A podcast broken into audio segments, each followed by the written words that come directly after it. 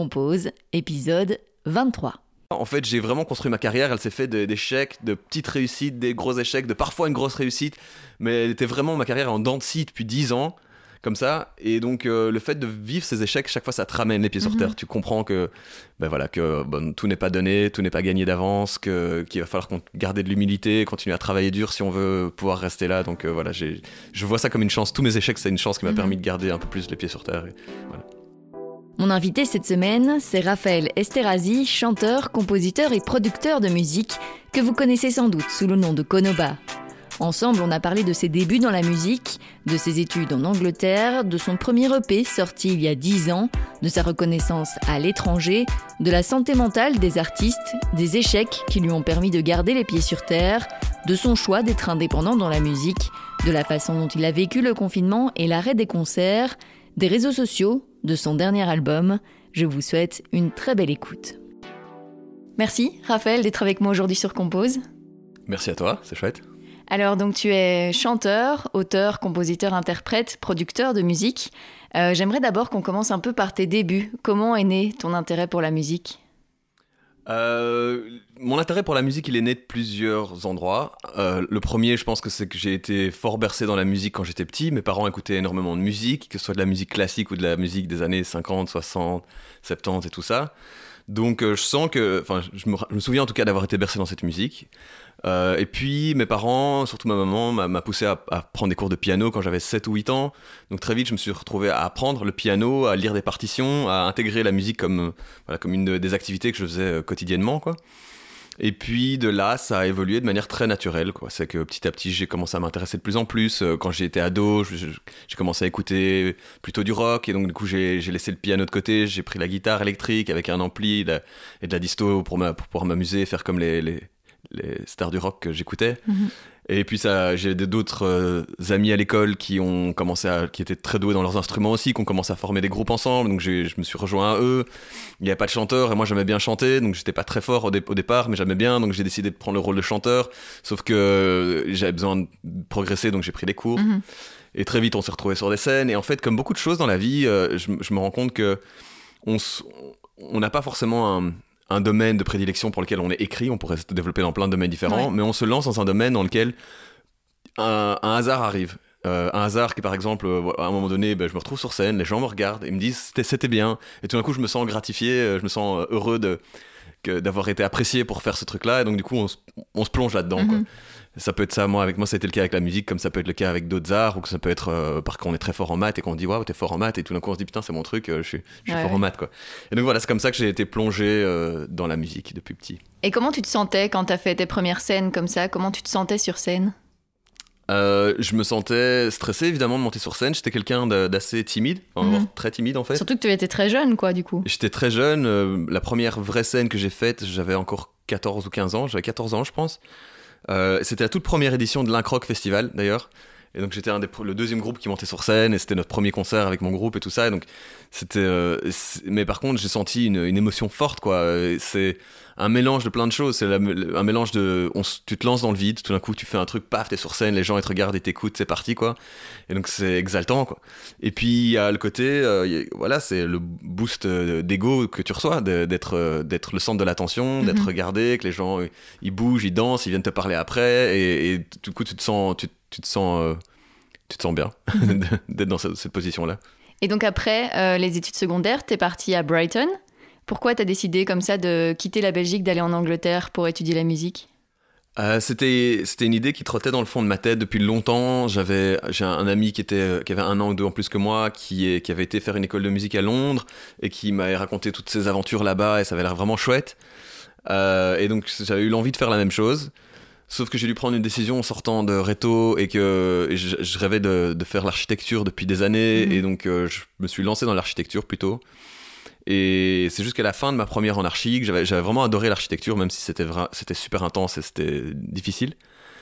Euh, à la fin de ma première année, euh, vu que moi je parlais de cette idée de partir en Angleterre et faire des cours de musique depuis longtemps et que j'avais l'air assez passionné par l'idée, c'est mes parents en fait qui ont remis le truc sur la table, Ah qui ont ouais. cool en disant t'es sûr que tu veux pas euh, juste pour l'expérience partir un an, le faire quand même, euh, et tu peux toujours reprendre les études dans un an, c'est pas un souci. Et Mhm. c'est là où je me, je me suis dit, tiens, c'est vrai, si je le fais pas, cette expérience maintenant, je risque de regretter. Euh, J'ai rien à perdre. Alors, euh, fonce, euh, je suis parti à Londres un an pour étudier la musique, surtout le chant, parce qu'un cours de chant, mais dans, dans mes cours, j'avais aussi des cours de, de composition et des cours de production musicale, donc vraiment des bases de comment on utilise un programme informatique pour, pour créer de la musique. Maintenant, ça devient courant, il y a plein de tutoriels Mhm. sur YouTube. Les, les jeunes euh, qui commencent à faire du son et qui font des, des instrus de rap et tout ça, ils peuvent apprendre en, en quelques secondes avec n'importe quel ordi, mais à l'époque, c'était encore assez nouveau cet outil-là. Et donc, euh, c'est ce cours à l'UNIF qui, de, de production musicale qui m'a tout d'un coup ouvert à ce nouveau domaine. Je là, waouh, en fait, je peux faire n'importe quoi avec le son, avec la musique. Euh, et donc, moi, j'enregistrais ma voix et ma guitare, et peut-être un piano. Et là, je suis passé de, de juste ça à pouvoir composer un monde Mhm. de musique avec n'importe quel son, quoi, n'importe quel instrument. Et donc, j'ai été, je me suis très fort passionné par la production musicale tout de suite. Je restais pendant des heures après les cours à l'UNIF pour utiliser l'ordi et le programme sur place que j'avais pas, j'avais pas encore de, de laptop euh, comme on a tous maintenant un ordinateur portable, mais à l'époque pas. Et donc je restais au à, à l'UNIF dans cette salle pendant des heures après les cours pour euh, faire de la production musicale. Et c'est là que j'ai décidé de m'inscrire dans un cours de production musicale euh, à Brighton, toujours en Angleterre, et que j'ai suivi des cours euh, plus, plus poussés, plus spécialisés là-dedans. Et ça t'inspirait vraiment d'être dans ce monde voilà, où euh, tout le monde est focus sur la musique, sur la production musicale? Ça t'inspirait Ça te donnait envie de, de toujours aller plus loin, de toujours apprendre? Ouais, il y y a vraiment un, un truc qui se passe quand, quand on fait des études, je pense, et qu'on est entouré d'autres gens qui, sont, qui ont la même passion la Mhm. même envie, qu'on se pousse les uns les autres parce qu'on a des projets à faire, et tu as une semaine ou deux semaines pour réaliser un, tel projet, et puis euh, tout le monde vient le présenter devant, devant la classe, quoi, donc pour expliquer son projet, montrer ce qu'il a fait, et chacun pose des questions, critique, en bien, en mal, et donc euh, ce regard des autres et cette envie de, de, se- de se montrer, Mhm. euh, évidemment, elle stimule, quoi. Elle donne envie de, de se dépasser, d'aller plus loin, de- d'impressionner les autres et tout ça. Donc, donc ouais, ça a été super stimulant. Pendant trois ans, j'ai pas arrêté de créer, de, de, allez, de dépasser les limites de ce que je connaissais pour utiliser de nouveaux outils. C'est là que j'ai commencé à utiliser beaucoup de sons que j'enregistrais en fait dans la ville, partout, Mhm. parce que c'est- c'est sorti de, de certains exercices qu'on me donnait au cours.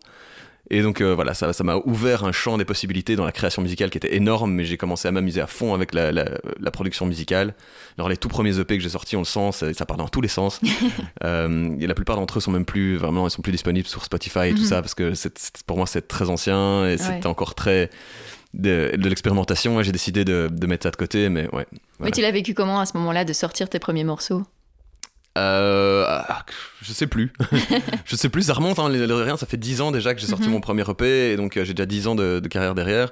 Moi, je crois que c'était cool, je me, sou- je me souviens en fait du sentiment d'avoir créé quelque chose, Ouais. de l'avoir accompli pour la première fois, d'avoir un CD que j'avais imprimé et tout ça, avec mes quatre premiers morceaux dessus, euh, de les mettre sur des plateformes, sur SoundCloud et tout ça à l'époque. Euh, je sais pas, il y avait un truc euh, fou, en fait, d'avoir créé quelque chose de toute pièce chez moi, Mhm. euh, la plupart fait sur mon ordinateur portable dans, dans ma petite chambre. Ouais, quelque chose que tu as fait tout seul, quoi. Je fais tout seul et c'est ça, et ça existe, c'est là. C'est- Mhm. les gens l'écoutent, ils, ils peuvent le mettre dans leur, dans leur voiture ou dans leur. Ouais. Enfin, voilà, c'était, quand même assez chouette. Je me souviens. Et puis, puis voilà, de, de là j'ai continué, j'ai continué, j'ai continué. Et à chaque fois j'essayais de progresser, de faire des meilleures choses, d'améliorer la qualité de, la- de- de l'écriture, de la Mhm. production, de la promotion, de toutes ces choses-là. Donc euh, voilà, ça a continué à, à- à progresser sur le, au fil des dix dernières années. Et puis comment tu as décidé de quitter euh, l'Angleterre et de revenir en Belgique? Qu'est-ce qui t'a fait euh, revenir en fait ici? Euh, de manière générale, euh, le coût de la vie en Angleterre, euh, donc moi je, je travaillais plusieurs petits boulots à Mhm. l'époque pour, pour contribuer, mes parents m'aidaient aussi, mais pour contribuer à mon loyer, à ma nourriture, Ouais. à mes factures et tout ça.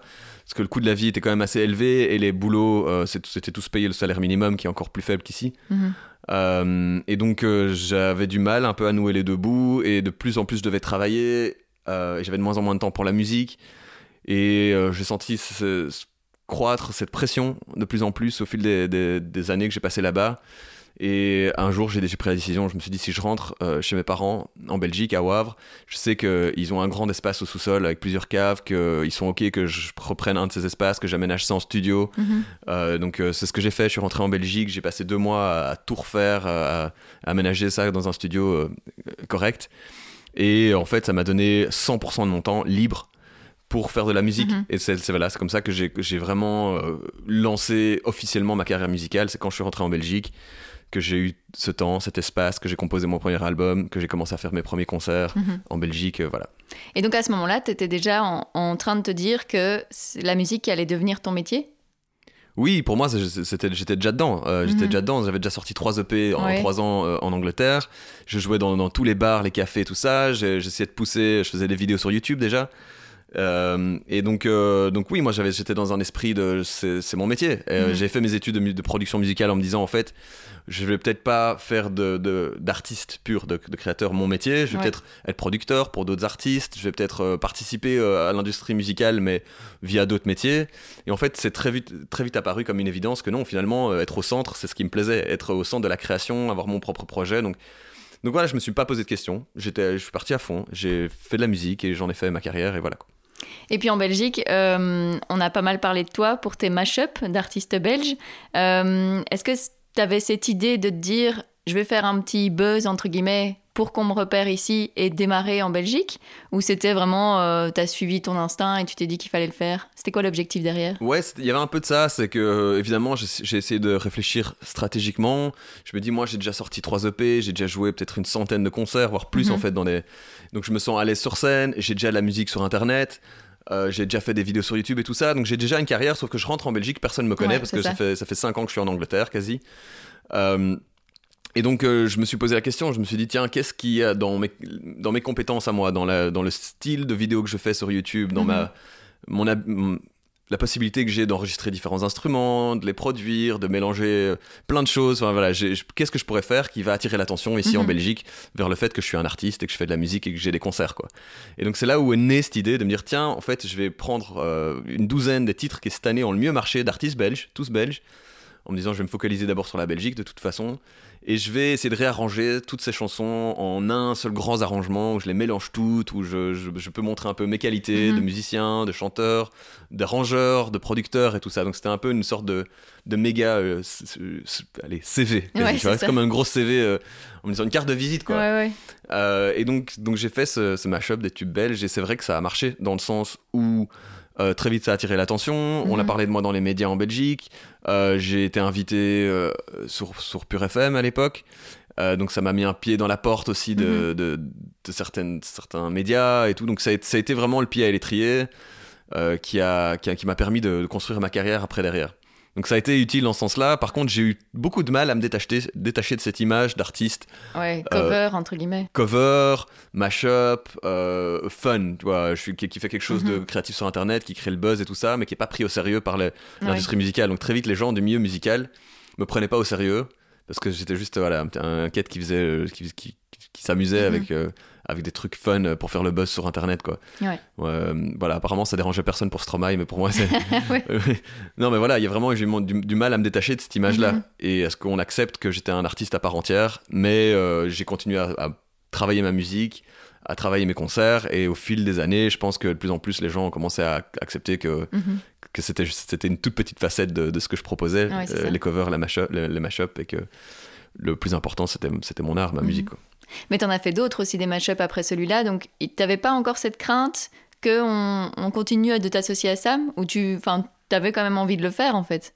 J'en ai fait que je l'ai fait que deux au total. Hein, ah oui, je pensais qu'il y en avait trois, pardon. Non, je l'ai fait, je l'ai refait l'année d'après, bah, parce que j'étais encore dans cette, cette euh, mouvance positive par rapport à ça, où ça m'a ouvert plein de portes, où mhm. plein de gens demandaient et disaient tiens tu vas le refaire, tu vas le refaire cette année, ce serait cool. Il y avait plein de chouettes chansons belges qui sont sorties cette année, donc euh, je me suis motivé à le refaire une deuxième fois. Et puis après, voilà, je, suis passé à d'autres choses. Mhm. Et voilà, comment ça a suivi euh, T'avais avais envie de proposer quoi? Il y a encore un EP, je crois, qui est sorti après. Euh, tu voulais d'abord proposer un EP et puis un album, entre guillemets, fini? Ou comment quelle stratégie t'avais en tête, en fait, à ce moment-là? Je m'étais dit, je vais faire un album. Clairement, j'avais déjà sorti trois EP avant, mhm. j'avais déjà pas mal de morceaux en travail, donc je me suis dit, là, voilà, la prochaine étape, c'est faire un album. Euh, mais ce processus, il est assez long euh, si on veut faire les choses bien. Mhm. Donc le temps de tout composer, d'enregistrer, d'aller en studio pour mixer, réenregistrer les choses. Euh, je voulais vraiment faire les choses bien, c'était mon premier album, donc je me suis retrouvé à un stade où j'avais envie que ça avance, j'avais envie de sortir des titres et j'avais envie de commencer à jouer des concerts, mais j'étais pas prêt à sortir mon album encore. Mhm. Et donc j'ai pris la décision de, prendre les cinq titres qui étaient déjà finis de l'album, qui étaient déjà vraiment finis, bouclés et tout ça, donc j'étais content. Et de, sortir sur un EP, mhm. ça s'appelait l'EP le, le, Konoba en fait. Euh, et ces cinq mêmes morceaux en fait se sont retrouvés sur l'album de qui avait 12-13 titres euh, Smoke and Mirrors après donc le, P était un peu une sorte d'introduction de, mise en bouche de mise en bouche et ça avant l'album mhm. et ça a plutôt bien marché ça m'a permis de, de m'étendre petit à petit de sortir des premiers morceaux qu'on commençait à pas mal marcher qu'on mhm. crée une attente pour la sortie de l'album qu'on commençait à faire monter les, les, ventes des places de concert et tout ça donc finalement c'est tout ça a très bien marché à cette mhm. époque-là. Il y a un effet boule de neige qui a, qui, m'a propulsé en fait et qui m'a qui a fait que je me suis retrouvé en très peu de temps à, remplir euh, l'ancienne Belgique, le Cirque Royal, à, jouer un peu tous les festivals en Belgique, et puis très vite me retrouver à l'étranger, dans mhm. d'autres pays, à jouer aussi des grosses scènes. Et donc ça, tout ça a, avancé très vite à ce moment-là. Les scènes à l'étranger, euh, tu crois que c'est vraiment la langue, le fait de chanter en anglais qui a aidé à te faire connaître à l'étranger ou c'est plutôt ton style C'est quoi? C'est un mélange de plein de choses. Bon, je saurais jamais exactement mhm. pourquoi ma musique a si bien marché dans certains pays très spécifiques en fait. parce qu'il y a des pays où ça cartonne quoi. Vraiment, t'es beaucoup plus connu que ici en Belgique par exemple.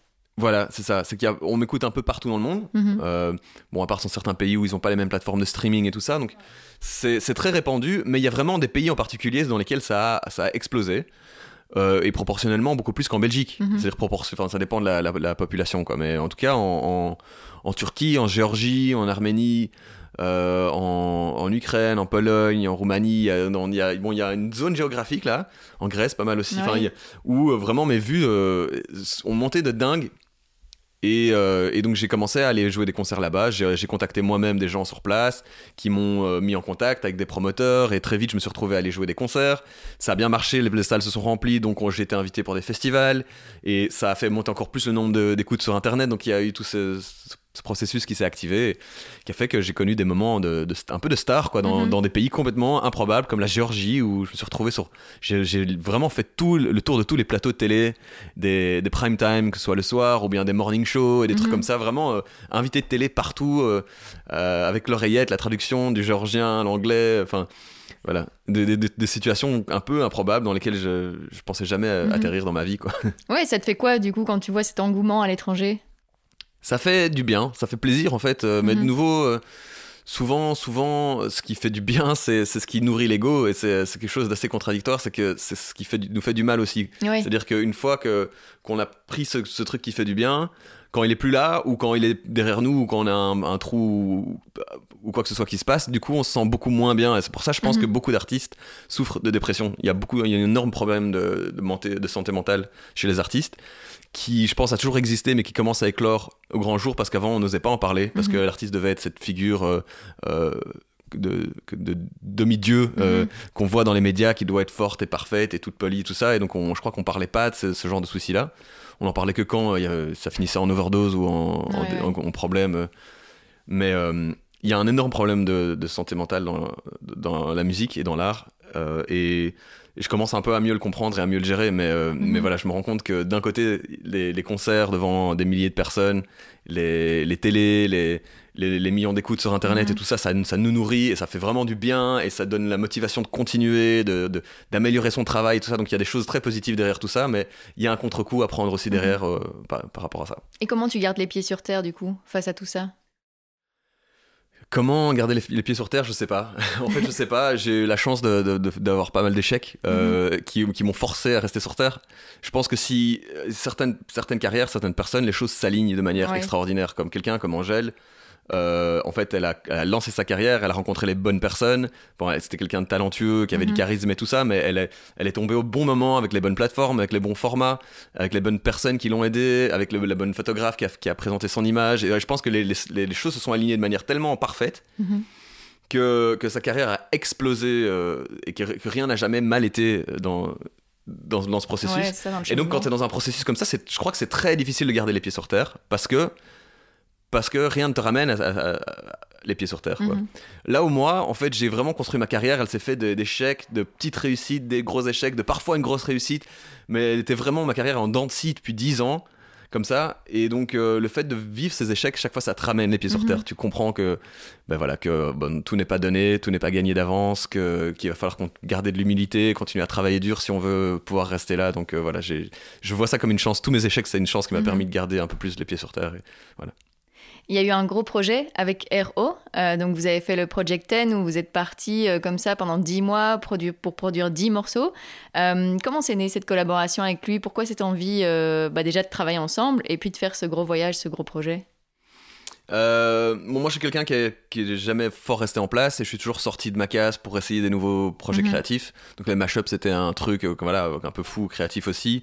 On avait fait avec Hero euh, Sounds of Brussels où en fait on avait enregistré plein de sons dans Bruxelles. On, en a, mhm. fait un, on a fait un réarrangement d'un titre et une vidéo avec ça. Enfin, bref, ce sont deux, deux exemples parmi tellement d'exemples d'idées créatives que j'ai eues au fil de ma carrière et beaucoup de projets finalement n'ont pas vu le jour mais d'autres euh, bien. Et le projet Ten, 10 mois, 10 pays, des chansons, ça c'était le projet le plus fou finalement. Euh, et c'est dingue qu'il ait, qu'il ait vu le jour ce projet parce que mhm. qu'il était complètement insensé en fait. Euh, mais il est né de, de, plein de choses. Un, c'était la période où Enfin, on avait collaboré avec Hero, on avait sorti En Ornise, et c'est le titre mhm. qui cartonnait et qui, qui, nous a vraiment propulsé sur la scène internationale. Donc, il y avait le fait que lui et moi, on avait déjà, au fil des, des, années précédentes, bossé sur d'autres titres et d'autres idées, et qu'on avait quand même pas mal de trucs en stock, qu'on avait envie de terminer et travailler. Donc, on avait envie de continuer la collaboration et de sortir plus de morceaux ensemble. Et on avait pensé peut-être faire un album ensemble, pourquoi pas. Donc vu que ça marche, vu qu'on on aime bien travailler ensemble, qu'il y a une complémentarité dans, nos, dans notre art, mhm. que on s'entend bien, que le, ce qu'on fait en plus marche, on se dit bah, why not on va, on va continuer sur cette lancée, on va faire un album ensemble. Donc il y avait ça combiné au fait que bah, notre musique est écoutée dans plein de pays à l'étranger et qu'on avait envie d'aller voir ce public, on avait envie de jouer des concerts là-bas, on avait envie de voyager dans ces pays, on avait envie de découvrir la culture, les villes et tout ça.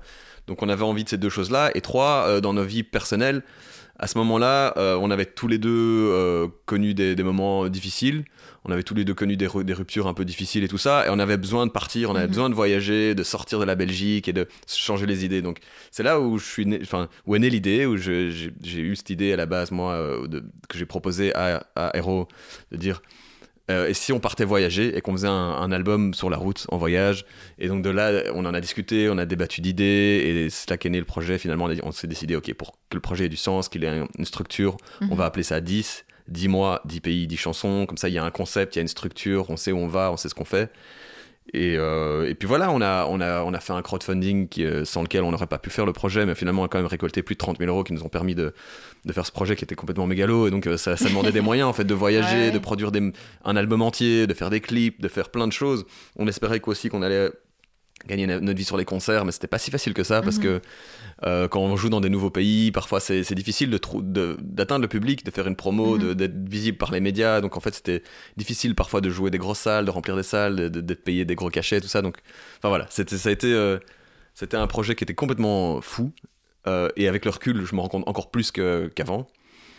Et, on a quand même réussi à, à le mener à bien, mhm. à voyager ces dix pays, à jouer les concerts, tous les concerts qu'on a dû jouer, à créer les morceaux qu'on devait créer dans chaque, morceau, chaque pays, à faire des clips. Euh, donc voilà, en fait, euh, on a vécu une, expérience de vie incroyable et on a créé une œuvre d'art qui, dont je suis incroyablement fier. Mhm. Quand je la, je la, réécoute maintenant, que je revois cet album, je me dis quelle, quelle richesse, quelle, quelle fierté j'ai à, me mhm. dire que j'ai qu'on a mis nous ensemble au monde une œuvre d'art euh, voilà aussi riche et diverse et intéressante. Après, qu'on aime, on n'aime pas, ça c'est subjectif. Mais de manière objective, je peux l'admirer et me dire, c'est quand même un, travail euh, mhm. voilà, unique et, particulier. Tu en ressors avec euh, beaucoup de fierté? Ouais, ouais, clairement. Et au niveau de ta créativité, qu'est-ce que ça t'a apporté? Comment ça t'a, est-ce que ça t'a fait grandir en tant qu'artiste euh, d'avoir cette expérience-là? Je pense que tout nous fait grandir en tant qu'artiste. Toutes les expériences de vie nous font grandir en tant qu'artiste. Mhm. Lire un bouquin te fait grandir en tant qu'artiste. Regarder un film te fait grandir en tant qu'artiste. Vivre un moment de vie difficile, euh, un deuil, une séparation, enfin des, choses comme ça. Ou bien juste à l'inverse, euh, un week-end génial euh, de city trip quelque part. Enfin, toutes mhm. ces expériences de vie, elles nourrissent la, créativité. Donc ça peut venir de partout. Donc oui, évidemment, le fait de voyager autant, de rencontrer des gens, de, goûter des, nouvelles cuisines, mhm. d'entendre des nouvelles musiques et tout ça, tout ça, ça d'office nourrit notre créativité. Le fait d'être ensemble, la pression aussi du challenge mhm. et de se forcer tous les mois euh, à le faire, ben, ça nous a poussé dans des recoins, on l'aurait peut-être pas fait euh, d'habitude. Pour moi, le fait de travailler avec Hero, qui était un producteur de musique électronique qui vient d'une école totalement différente de la mienne, finalement dans sa, méthode de travail, et, et, devoir travailler ensemble, de le voir lui travailler, mhm. d'apprendre à utiliser les outils que lui apprend aussi. Euh, moi, ça m'a fait grandir très fort dans mon travail de production musicale aussi. Euh, ça a pas mal nourri du coup mon, mon dernier album ici euh, qui, qui, est sorti récemment, où finalement maintenant je suis revenu tout seul, mais Mhm. j'ai tellement appris de, de mon travail avec lui que, que je réutilise beaucoup de ces outils-là dans, dans ma production aujourd'hui. Et euh, tu, le disais, donc hum, il y a eu un- une campagne de crowdfunding, vous avez récolté 30 000 euros, tu en avais fait une aussi pour ton album. Euh, ça te fait quoi à chaque fois d'avoir comme ça le soutien des gens et, pas seulement le soutien euh, voilà comme ça, mais financier quoi? Les gens ont un intérêt pour ton projet et veulent le soutenir financièrement. Ça fait quoi de voir ça? C'est super gratifiant, enfin c'est super chouette en tout cas d'avoir le soutien des gens, parce que moi j'ai pris le chemin d'être indépendant, totalement indépendant, Mhm. c'est-à-dire que j'ai pas de label de musique ni d'éditeur, ce qui est hyper rare en fait euh, pour un, un projet, je veux dire, à, à succès entre guillemets. Mhm. Et pourquoi t'as fait ce choix? Euh, ce choix, il est arrivé de nouveau un peu naturellement. Moi, je, je- je- je suis un petit peu euh, les choses qui, qui se passent, Mhm. parfois sans essayer de les influencer. Ici, en l'occurrence, vu qu'au début, personne ne voulait de moi, qu'au début, les, les labels et le milieu de la musique me snobbaient un peu, euh, j'ai tout fait tout seul et je me suis créé un succès et une carrière tout seul qui a commencé à aller vachement bien. Alors, du coup, j'avais un peu de trop de fierté pour pouvoir. euh, euh, redonner le contrôle à un label une fois Mhm. qu'ils étaient intéressés Et- mais, mais même une fois qu'ils étaient intéressés j'ai jamais eu j'ai jamais eu face à moi un label qui m'a dit qui m'a qui m'a vendu du rêve qui Mhm. m'a dit vraiment on adore ce que tu fais on y croit à fond on a des idées on a des compositeurs des directeurs artistiques qui adoraient travailler sur ton projet qui ont personne ne m'a pitché un truc qui Mhm. vendait du rêve quoi c'était tous euh, tu sentais qu'ils tâtaient voir euh, ce qui voir le profit qu'ils pouvaient atti- en tirer Ouais, et euh, et c'était euh, donc j'ai fini par recevoir des propositions mais c'était pas des propositions qui venaient du cœur quoi c'était Mhm. je trouvais que c'était un peu en demi-teinte et donc j'ai tout refusé à chaque fois et puis puis voilà je, reste, je suis resté totalement indépendant et c'est un choix c'est un choix difficile mais voilà c'était mon choix c'est ma vie aujourd'hui Mhm. mais je dis difficile parce que d'un côté c'est super d'être indépendant et d'être libre et d'avoir aucune pression euh, externe d'un autre côté ça, je me rends compte que j'ai passé tellement de temps de mes, mes dix dernières années à faire euh, bah, gérer ma société déjà Mhm. parce que je suis indépendant du coup à faire ma compta, à, à écrire des mails, à préparer ma promotion, à réfléchir au script pour des clips, parfois à les monter moi-même, à les tourner moi-même, à, à faire, euh, à préparer les répétitions, les partitions pour les musiciens, enfin tout en fait. Mhm. On- il y a- J'ai pris 10 corps de métier différents que j'ai dû apprendre pour faire tous ces aspects-là. Bon, j'étais bien entouré du- de, de- de mon manager, de de- d'attachés de, presse, d'agences de, booking et tout ça, mais au centre de tout ça, ça a toujours Mhm. été moi qui ai géré le projet et qui ai pris tous ces rôles en, en main. Et en fait, euh, je me rends compte que, que peut-être que j'ai gagné en liberté de, de ne pas avoir un label derrière moi qui me pousse dans, certains, dans certaines directions, mais j'en ai perdu aussi énormément parce que euh, énormément du temps libre que j'aurais pu avoir pour faire de la musique et pour être créatif, ben, je l'ai passé à faire d'autres Mhm. choses euh, qui ne sont extra, extra artistiques. Quoi. Ouais. Donc voilà, il y a un peu de plus et de moins que je retire de cette expérience d'avoir choisi d'être indépendant. Et ouais, t'a- t'avais déjà euh, cette envie, ou en tout cas, euh, tu imaginais plus jeune devenir indépendant? T'avais déjà cette image d'indépendance ou pas forcément? C'est quelque chose que Pas forcément tu ne ça. pensais pas? Non, j'ai jamais pensé, c'est arrivé naturellement. Ça arrive naturellement. Au début, t'as pas le choix. Au début, tu te lances, euh, tout le monde s'en fout, personne qui, qui, qui, qui t'est. Mhm. Et Donc tu, tu fais ta musique, tu la sors, tu essaies de faire tes concerts. Euh, Je sortais des vidéos sur YouTube pour essayer de faire parler de moi. Donc j'étais j'étais dans une dynamique de, de je me débrouille tout seul de toute façon. Et puis peut-être qu'à un moment donné, un label sera intéressé. Euh, et puis quand ça arrive pas, ben, tu continues à progresser, à progresser. Et puis naturellement, je suis arrivé à un stade où c'était le, cho- le choix était là quoi. Enfin le choix, j'avais déjà développé toute mon, mon activité d'indépendant en fait, sans, sans l'être vraiment. Mhm. J'avais déjà tout appris, j'avais déjà tout fait moi-même, j'avais tout construit tout seul, donc j'avais pas, euh, je sentais pas le besoin ni l'envie de, de donner les rênes à une société externe. Euh, et voilà. Et t'arrives aujourd'hui à vivre de ta musique? Oui, euh, j'arrive à en vivre, mais très modestement. On va dire c'est que je, je gagne tout juste assez de ma musique aujourd'hui pour, euh, pour vivre, pour payer euh, un loyer Mhm. et pour payer mes factures, pour, euh, voilà, pour euh, subvenir à mes besoins de base. Mais je gagne pas assez que pour, par exemple, mettre de l'argent de côté, investir. Euh, la plupart des, je- des jeunes de mon âge, j'ai- j'ai j'ai, euh, 32 ans maintenant et la plupart des, des gens de ma génération, de mon âge, ont déjà eu acheté une maison ou Mhm. un appartement. Ils ont pu emprunter à la banque, investir et tout ça. Tout ça, c'est des choses que, qui sont même pas, qui sont pas vraiment accessibles pour moi aujourd'hui, parce que ma, ma profession me permet pas de, de gagner assez pour ça, Mhm. Et aussi parce que je suis constamment en train de réinvestir tout ce que je gagne dans, dans mon métier, dans mon art, Ah ouais, euh, dans du matériel, dans des clips, dans de la promotion, dans des, des corps de métier. Pour, euh, Mhm. donc, euh, mais, euh, mais je suis heureux comme ça. Enfin, je veux dire, je suis heureux, j'ai pas besoin de plus et je suis heureux de pouvoir déjà en vivre, j'ai déjà beaucoup de chance. De, m'en sortir comme ça en faisant quelque chose qui me passionne, en, en, ayant la chance de vivre des, des, aventures de vie qui, mhm. que peu de gens ont la chance de vivre, de voyager comme ça, de, de, rencontrer tant de personnes, de jouer des concerts devant des, des publics dingues. De... Enfin voilà, c'est plein d'expériences de vie, de voyage, de choses qui sont, qui sont euh, qu'on peut pas vraiment quantifier en, termes d'argent. Et donc euh, voilà, avoir la chance de vivre de mon art et en plus de vivre toutes ces expériences, bah super. Il y a eu une période difficile, enfin pour les artistes, mais et pour tout le monde de manière générale, c'était le confinement. Comment tu l'as vécu, toi, du coup? Bah, Tout est à l'arrêt au niveau événementiel, culture, tout stop. Et euh, bah, tu ne peux plus te produire sur scène. Comment, comment tu l'as vécu, toi? Et comment tu l'as vécu au niveau de ta créativité? Alors, euh, je l'ai vécu de plein de manières différentes. Euh, d'abord, j'étais hyper déçu parce que il y avait encore plein de concerts, de tournées qui arrivaient, qu'on mhm. avait programmés depuis longtemps. Et de nouveau, voilà, en tant qu'indépendant, c'était des centaines d'emails, d'échanges de coups de fil, de trucs pour ficeler des tournées, pour que tout rentre dans l'ordre, pour trouver les, bons budgets, les bonnes équipes, tout ça. Enfin, donc voilà, c'était un travail de, très longue haleine qui tombait à l'eau. Euh, financièrement, c'était très difficile parce que finalement, ce projet 10 euh, avec Hero, bah, il, est, il, marchait un peu en trois phases. C'est-à-dire qu'il y avait une première phase, c'était euh, la création, le voyage, qui était une phase qui, coûtait très cher, mhm. parce que c'était que dans la dépense finalement. Il y a très peu de rentrée d'argent, à part quelques concerts euh, ici et là. Et les droits d'auteur qui tombent et tout ça, mais la plupart, c'était un gros, gros investissement qu'on fait dans un projet. Et puis, la deuxième phase, c'était la, première moitié de la tournée. C'est là où on a réussi à rembourser tout cet investissement. Et la troisième, c'était, OK, là, on a nouveau une année de tournée. Et là, on va pouvoir commencer à faire des bénéfices, mettre de l'argent de mhm. côté pour pouvoir réinvestir dans, le futur et tout. Et là, on s'est retrouvé avec cette troisième phase euh, coupée. Donc, euh, un peu frustré d'arriver euh, à zéro, on va dire, et de revenir un peu à zéro. Frustré d'avoir tous les concerts annulés. mais, au-delà de cette frustration, j'y a eu un allez, un relâchement intense, quoi. Il y a eu un, une sorte, ça m'a fait tellement de bien parce que je me suis rendu compte que ça faisait bien 4 ans que j'avais pas arrêté. Que j'avais pas arrêté de tourner, de sortir des morceaux, sortir des clips, faire des promos. Mhm. J'étais non-stop, non-stop. Donc il y avait toujours une échéance, il y avait toujours un truc qui arrivait. Et là, pour la première fois depuis 4 ans, ou plus même, il y avait plus rien. L'agenda était vide, ah plus de responsabilité, plus de stress de est-ce que mon matos est bien, euh, est-ce que mon câble est pas pété, euh, je dois prendre l'avion demain pour aller là, est-ce que mon ticket est ça, est-ce que j'ai mon Enfin, j'ai mon passeport à jour. Enfin, c'est plein de petites choses qu'on a, mhm. qu'on a tout le temps en tête pour être sûr de ne jamais se planter. Et là, tout d'un coup, plus rien. Euh, silence total. Je suis euh, en Ardennes, euh, dans, une, dans, une, maison là-bas.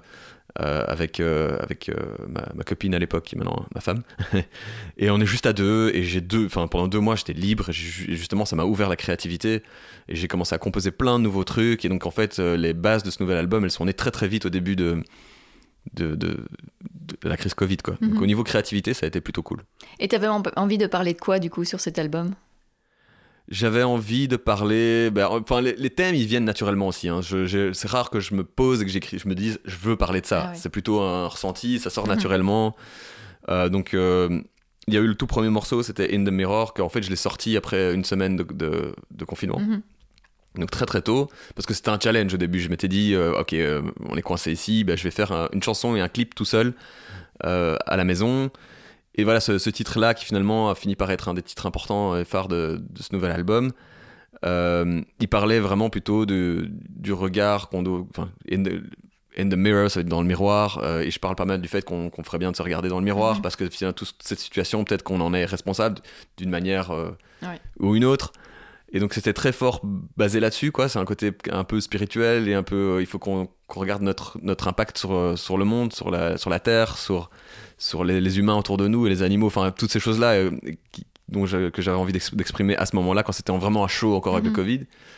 Puis il y a eu, y a eu des, des messages de frustration aussi, comme dans There's Always Something Wrong, où à un moment donné c'est un peu le pétage de plomb de j'en peux plus quoi. Il y a que des mauvaises nouvelles euh, tous les jours c'est euh, info covid euh, combien de combien de morts combien d'hospitalisés dans quel pays quoi ça ça va pas ça ça va pas ça ça va pas. Enfin c'était vraiment que c'était c'était too much en fait. Mhm. c'était trop de, de, trucs négatifs. Et donc j'ai écrit ça c'est sorti comme un cri du cœur un peu there's always something wrong et, et, puis de là est née cette envie de trouver des, des solutions spirituelles à ça. Et donc je parle pas mal de, de ça aussi. Euh, donc la deuxième partie justement de There's Always Something Wrong, euh, j'ai dit que peut-être qu'en fait il faudrait qu'on se détache de tout ça, qu'on prenne le temps de respirer, de profiter de la vie, euh, et que peu importe en fait, peu importe ce qui va se passer dans la vie, mhm. on en tirera le meilleur. Euh, c'est une des phrases que je préfère de l'album, c'est Whatever comes at us, we'll make the best of it. Je dis sur le, bridge en fait de cette chanson. Euh, peu importe ce qui arrivera, on en tirera le meilleur. Mhm. Alors arrêtons de se prendre la tête. Donc il y a beaucoup de messages positifs aussi sur l'album. Il y a des, messages comme ça. Il y a d'autres messages où ça c'est un truc qui est que j'ai écrit une chanson d'album qui est pas sortie comme single qui s'appelle New Addiction nouvelle addiction qui fait référence au, à l'addiction aux, aux, réseaux sociaux en fait qui est un truc qui, me préoccupe pas mal aussi parce qu'on est de plus en plus, et la nouvelle génération mhm. encore plus que nous, mais vraiment addict aux réseaux sociaux, addict à ces boosts de dopamine que, que donne le, non seulement le fait de scroller sur un nouveau truc, un nouveau truc, mais aussi le fait d'être liké, partagé et d'avoir cette, de se nourrir de cette espèce de faux amour. On vient à cet ego dont tu parlais tout à l'heure. Voilà, absolument, et ça te nourrit l'ego, ça te d'une manière qui est qui est pas saine en fait, mhm. parce que du coup, dès que tu as moins de likes, tu te sens mal aimé, alors qu'en fait, enfin c'est ouf quoi on, s'en fout enfin on s'en fout et puis y a, ça reste parfois des dizaines ou des centaines de personnes qui, qui partagent un sentiment avec toi et c'est mhm. déjà énorme euh, donc ouais l'addiction aux réseaux sociaux j'en parle un petit peu dans certains, certaines chansons mais surtout dans New Addiction euh, voilà je vais pas rentrer dans le détail des paroles mhm. mais j'en parle pas mal là-dedans euh, voilà. Mais tu parlais de la santé mentale des artistes. En fait, il y a aussi cet élément en plus par rapport à avant, c'est les réseaux sociaux. Ouais. Et c'est les aspects positifs, mais aussi négatifs, quoi, qui, qui peuvent jouer. Absolument. Absolument, c'est immédiat en fait aussi. Tu as le jugement de mhm. tout le monde qui est immédiat. Qui Le jugement, c'est pas seulement quelqu'un qui, qui, critique directement ce que tu fais, mais ça peut être justement le manque d'interaction avec ce que tu proposes, qui peut, qui peut passer comme, un, comme une critique en fait. Mhm. le fait que ça intéresse personne, que les gens partagent pas ta chanson, euh, que les radios en veulent pas. Enfin, les réseaux sociaux, je sais pas, c'est quelque chose qui me fait peur en fait, euh, dont j'ai envie de m'éloigner le plus possible. Et j'ai ce, sentiment que je peux pas m'en éloigner parce que si je m'en éloigne, je, je, je, me tire une balle dans le pied en fait, parce mhm. que j'en ai besoin pour partager avec, me, avec mon public, pour montrer que je suis là, pour leur annoncer qu'il y a un concert, pour leur mhm. annoncer qu'il y a un nouveau truc qui sort, pour rester euh, visible. On a l'impression d'avoir besoin de ces réseaux sociaux et d'un autre côté, je, je, ressens le besoin de m'en détacher le plus possible. Et donc parfois, euh, je, je sais pas trop euh, quoi faire par rapport à mhm. ça. D'autant que ils permettent aussi d'atteindre ton public qui est à l'étranger, qui n'est pas forcément ici en Belgique c'est aussi un moyen facile d'aller partout les réseaux sociaux. Oui, c'est vrai. C'est vrai que euh, ayant un public très international, ça me mhm. permet aussi de toucher tout ce public euh, directement. Donc, euh, donc ouais, c'est un magnifique outil hein, aussi, mais mais voilà, il y a, y a, un côté, il y a un côté vraiment problématique aux réseaux sociaux. Mhm. Et en étant euh, moi, en m'affichant moi sur les réseaux sociaux, en montrant euh, mes succès ou des belles photos euh, de moi avec un, shooting photo où, la lumière était contrôlée, mhm. qui ont été un peu retouchées ou des choses comme ça, finalement je contribue au problème parce que je sais qu'il y a plein de gens vont voir ces photos, certains vont se dire ah c'est joli chouette, mais il y a mhm. plein d'autres qui vont se dire qui vont être jaloux par exemple putain il est, il est parti jouer un concert à l'autre bout du monde moi je suis là chez moi euh, en train de bosser de, de, mon bureau. Et penser peut-être que c'est facile alors qu'en fait il y a toutes les galères derrière aussi quoi. Bien sûr voilà et c'est ce que qu'on voit tout le monde. Tout le monde mhm. montre juste le, côté positif de sa vie et qu'on montre euh, ce qui est beau ce qui est retouché ce qui est euh, plutôt que de voir vraiment toutes les galères qu'il y a derrière. Et donc on a on a tous tendance à aller sur les réseaux sociaux et se sentir diminué ou se sentir qu'on est moins bon que les autres on est moins beau on est moins talentueux on est moins on a moins de succès ou on est mhm. on a moins la chance de partir dans des belles destinations voyage que eux. On a toujours l'impression finalement de ne pas avoir assez, de pas être assez. Euh, et je pense que ça pèse vraiment fort sur, euh, voilà, sur la santé mentale de, tout le mhm. monde sur les réseaux sociaux et, et, encore plus de vraiment des jeunes qui grandissent avec ça maintenant, euh, qui n'ont pas connu la vie sans quasi. Quoi. Donc voilà, ça me fait un peu peur et je ne sais pas trop comme, quoi faire moi par rapport à, à mon positionnement sur les réseaux sociaux. Mhm. T'as l'impression d'avoir produit un album qui te ressemble, vraiment qui ressemble au Raphaël d'aujourd'hui? Ah, je sais pas, c'est trop philosophique comme question. je sais pas si ça me ressemble. Bah oui, enfin, je pense que quoi qu'il arrive, euh, les choses sont comme elles sont pour une raison. Euh, donc, si mhm. j'ai fait cet album, c'est que c'était l'album que je devais faire à ce moment-là. C'est les chansons qui sont sorties de ma tête, de, de, mes oreilles, de mes doigts, de mon cerveau, de ma mhm. voix, euh, de manière naturelle à ce moment-là de ma vie. Donc, Maintenant, aujourd'hui, si je devais refaire un nouvel album, je le ferais différemment. Je peux, j'utiliserais peut-être d'autres influences, d'autres styles de production et tout ça. Mais le, voilà, l'album que j'ai sorti ici, il, il, est ce qu'il est. Il l'est pour une raison, donc euh, je l'assume. Euh, voilà, comme c'est exactement le Konoba qui, mhm. qui, devait exister en, 2022. Et tu l'as présenté euh, à l'ancienne Belgique. Qu'est-ce que ça t'a fait d'être sur cette scène-là? Ça, ça a un, effet de dingue d'être sur la scène de l'ancienne Belgique. C'est, je sais pas, c'est le côté je sais pas si on ressent les énergies de tous les artistes qui sont passés dessus ou Mhm. si, ou si c'est juste l'aura euh, de, de- de cette salle. Mais il y a un truc un peu magique, je trouve, d'être sur la scène de l'ancienne Belgique. Il faut savoir que quand on, descend l'escalier des loges, qu'on arrive à la scène, on passe devant plein de, de photos d'artistes qui ont joué avant et tu vois plein de méga stars. Mhm. Euh, vraiment, ça va de, Jacques Brel ou Edith Piaf euh, il y a très longtemps à des, des- à des gros artistes plus récents. Et donc, je sais pas, on sent, je sentais vraiment euh, que j'avais de la chance de me trouver là debout sur scène à l'ancienne Belgique devant un public. La salle était remplie aussi. Bon, la B-Box, donc la B-Box en fait c'est la grande salle de l'ancienne Belgique mais sans les balcons au-dessus. Ouais. Mais voilà, cette on avait décidé d'ouvrir juste le, le- le dessous et euh, ça c'était complet. Euh, donc ça c'était cool quoi. C'est une salle remplie de gens qui sont venus spécialement pour te voir Mhm. Pour euh, ce nouvel album. On avait préparé un show qu'on avait travaillé vraiment en amont à fond avec mon équipe, euh, donc tout au niveau des, des lumières, des visuels, de, de- du positionnement scénique, des arrangements musicaux, de la setlist et tout ça. Enfin vraiment, j'avais fait jamais travaillé aussi dur sur un, un set avant parce que je voulais que ce soit parfait Mhm. et, euh, et c'était trop cool. C'était vraiment cool. La, la réaction du public a été géniale. Il y avait une énergie de dingue dans cette, cette salle. Les réactions étaient parfaites. et Voilà, j'étais trop, trop heureux d'être sur scène. C'est quoi maintenant les prochains euh, projets? Enfin, est-ce que tu travailles déjà sur la composition de nouveaux morceaux ou t'es plus focus sur les concerts, les festivals? Ouais, enfin moi il y a deux choses. Euh, maintenant, maintenant que j'ai sorti cet album, que j'ai créé ce show, j'ai envie de le jouer un maximum. Mhm. Donc moi le plus important c'est de tourner pour l'instant. Euh, malheureusement c'est difficile de tourner beaucoup parce qu'on est dans une situation post-Covid vraiment pas évidente Mhm. où, euh, où, le- où le marché est saturé, totalement saturé. Déjà le marché de la, la musique on va dire est, est très compliqué de base parce qu'on est beaucoup, beaucoup d'artistes à essayer de choper des, des petites places euh, en festival ou quoi et en radio et dans les playlists et tout ça. Mhm. Et là, il faut se dire que, que ben, en fait, pendant deux ans, tous les artistes du monde, du, du plus petit euh, indépendant ou à la plus grosse star américaine, ont pris le temps de faire des nouveaux albums. Et tous ces albums, ils- les albums, ils sortent en cascade maintenant. Et derrière chaque album, il y a une tournée qui sort aussi. Et donc, en fait, il y a, il y a une offre euh, de, de mus- musicale qui est beaucoup trop importante pour le, la demande. Mhm. Et euh, comme souvent, bah, c'est les tout gros qui, le tout gros poisson qui mange les petits. Et donc, euh, il y a le marché quand totalement saturé, c'est très difficile de, de trouver des opportunités. Je me dis que c'est difficile pour moi qui ai fait euh, plus de 100 millions de, de streams sur Internet. Alors, euh, qu'est-ce que ça doit être comme galère pour Mhm. les jeunes artistes qui débarquent, qui démarrent maintenant sans structure derrière eux, ici en Belgique ou, ou n'importe où dans le monde, en fait. C'est très, très difficile de se démarquer, d'en sortir et de, se faire remarquer. Donc, donc voilà. Mais j'ai quand même pas mal de concerts. J'ai des festivals à gauche à droite en Belgique cet été. Euh, j'ai des concerts à l'étranger. Là, je pars en Géorgie pour jouer à un gros festival. Euh, au Vietnam aussi, euh, donc dans, dans quelques semaines. Donc j'ai quand même des chouettes opportunités qui se profilent. Mhm. Et puis. et puis à côté de ça, je suis en train de, de préparer, me préparer pour un retour à, à l'université, au cours, enfin pas l'université, c'est une haute école, mais aux, aux études euh, en septembre, euh, parce que j'ai envie d'apprendre des nouvelles choses. Ça fait longtemps que je suis dans la Ouais, musique et j'ai pas envie d'abandonner ma carrière, loin de là. J'aime quand même la musique, mais je Mhm. sens un besoin de, de nouveaux horizons. euh, et donc voilà, je reprends des études. Et tu vas étudier quoi? Euh, c'est des cours qui sont vraiment euh, ciblés autour de, de l'écologie, mais surtout de la gestion de l'espace urbain. Mhm. Euh, donc voilà, l'espace urbain, c'est autant l'écologie que la, la mobilité, l'énergie, le- bah, la culture aussi, comment la culture euh, rentre dans l'espace urbain, ou comment on interagit entre, entre êtres humains, le logement, enfin Mhm. plein, plein de choses qui, que je trouve super intéressantes. Euh, l'agriculture, urbaine aussi, donc euh, enfin voilà, plein de choses que je trouve super super intéressantes, qui me fascinent depuis des années, mais que je regarde de loin. Mhm. Et euh, je sais pas, j'ai eu cette envie de, de faire quelque chose qui soit moins égocentré justement, qui soit moins juste moi Mhm. et ma musique et mon, mon concert, même si ça va rester une partie de ma vie et de me concentrer plus sur le monde et les autres et la ville dans laquelle je vis et les, enfin, envie de participer à un projet de société plutôt que juste à un projet à moi.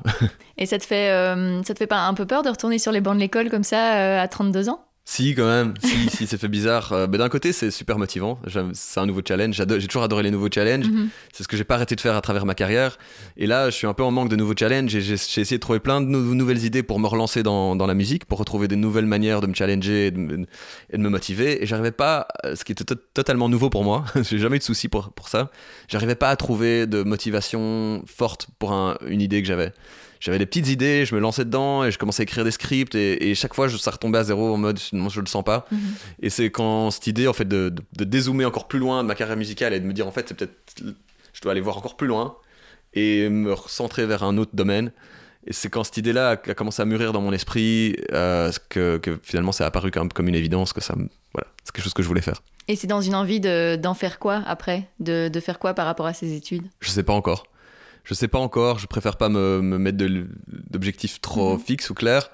Je sais juste que que j'ai besoin de, d'être de, stimulé de nouvelles manières, que j'ai besoin, j'ai besoin d'être moins un peu moins acteur tout le temps, qui mhm. produit, qui, qui, qui, joue, qui influence le monde autour de moi, mais, mais plus observateur. J'ai envie de revenir à un, stade plus où, pendant trois ans, ça me permet d'être sur les bancs, euh, d'apprendre, d'écouter, de regarder, de lire, d'emmagasiner de, des nouvelles informations, d'en apprendre plus sur le monde dans lequel je vis, d'apprendre à me situer moi dans ce monde aussi qui est en permanente euh, évolution, et puis euh, trouver, me trouver un chemin mhm. à travers tout ça éventuellement. Je sais pas encore où, on verra. Et tu arrives à voir comment tu vas combiner ton, ton métier dans la musique à ces études-là? Enfin, au niveau simplement gestion du temps?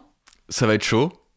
Ce que je sais, c'est que ça va être compliqué parce que déjà, si je commence en septembre ici, que ça va être des cours full-time et qu'en plus de ça, j'ai quand même pas mal de concerts qui arrivent, que j'ai quand même euh, l'espoir qu'il y en ait encore plus en 2023 mhm. parce que je sais qu'il y a quand même une mon, mon, album marche plutôt bien, il y a quand même beaucoup de, morceaux qui sont passés en radio, et je sais qu'il y a une certaine demande, un certain intérêt des festivals, euh, mais qui était déjà bouclé cette année. Donc j'espère en tout cas que beaucoup de ces festivals, je pourrais les jouer l'année prochaine, en 2023. Donc je sais que je vais quand même avoir un, agenda musical assez chargé mhm.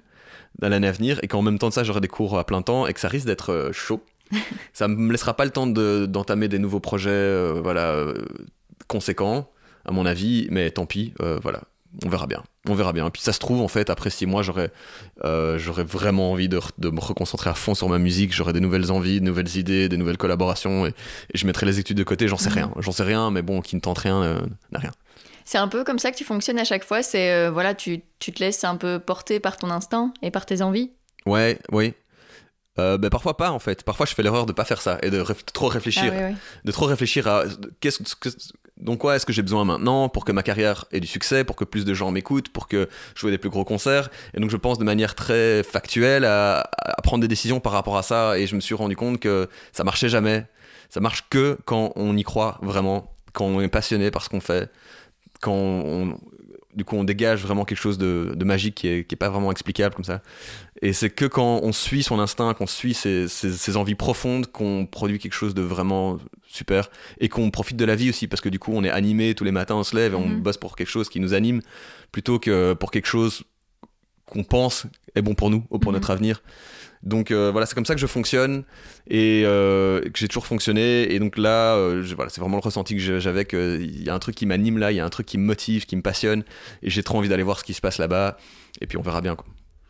Pour ceux qui ont, qui ont envie de te voir cet été, tu seras où? Tu peux donner déjà quelques dates?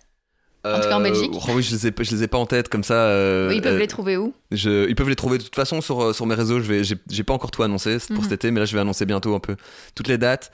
Il y en aura un peu aux quatre coins de la Belgique. Il y a pas des, il y a, pas des gros festivals genre, genre les Franco ou Ronquière ou quoi. donc j'espère que ce sera pour l'année prochaine ça. Mais il y en a plein de, de, plus petits, plus régionaux, mais qui sont super chouettes aussi. Mhm. je sais que je joue à, à, à Fleurus, à Godin. Euh, dans d'autres endroits, euh, voilà, aux quatre coins de la, Wallonie, la Belgique, euh, dans, des, dans des chouettes festivals plus locaux où, souvent on s'amuse beaucoup quand même. Mhm. Et, et puis au moins ces festivals-là, j'aurai la chance de, les jouer en tête d'affiche le soir. Quand, voilà, et donc ça c'est cool aussi, ça permet de vraiment montrer le, tout le jeu de lumière qu'on a travaillé avec l'équipe, ça permet quand même de... Je sais pas, parfois je m'amuse beaucoup mieux sur des des plus petites scènes, ou des plus petits festivals que, que sur des, des, très gros. Donc euh, j'ai l'intention de, profiter de ces moments un maximum et j'espère que le public profitera aussi. Génial. Euh, je vais te poser la dernière question du podcast, c'est la question euh, signature. Qu'est-ce que tu aimerais oser faire et que tu n'as pas encore fait? Un saut en parachute. Un saut en parachute, c'est vrai que ça fait longtemps que je me dis j'aimerais trop essayer l'expérience. Euh, mais que je prends pas l'initiative de, de l'arranger parce que mhm. je, sais qu'au fond de moi j'en ai quand même peur quoi. Et donc euh, voilà, je sais pas, j'arrête pas de reporter le moment où je tenterai et là c'est vrai que je commence à, voilà, je, vais avoir 33 ans bientôt, je me dis peut-être qu'il est temps que je me lance, que je m'organise ça, que je fasse un, un saut en parachute. C'est marrant parce qu'il y en a déjà plusieurs qui me l'ont dit. Ah ouais, ouais Ça ressort souvent. bah merci beaucoup. Avec grand plaisir, merci à toi. Merci Raphaël d'avoir accepté mon invitation. Je vous mets quelques liens pour découvrir son univers dans les notes de cet épisode. J'espère qu'il vous a plu. Alors si c'est le cas, n'hésitez pas à laisser des étoiles sur Apple Podcast et Spotify et à vous abonner à Compose sur Instagram, Facebook et Twitter. Et enfin, si vous voulez soutenir financièrement ce projet, c'est possible via Patreon et Utip. On se retrouve dans deux semaines pour un nouvel épisode.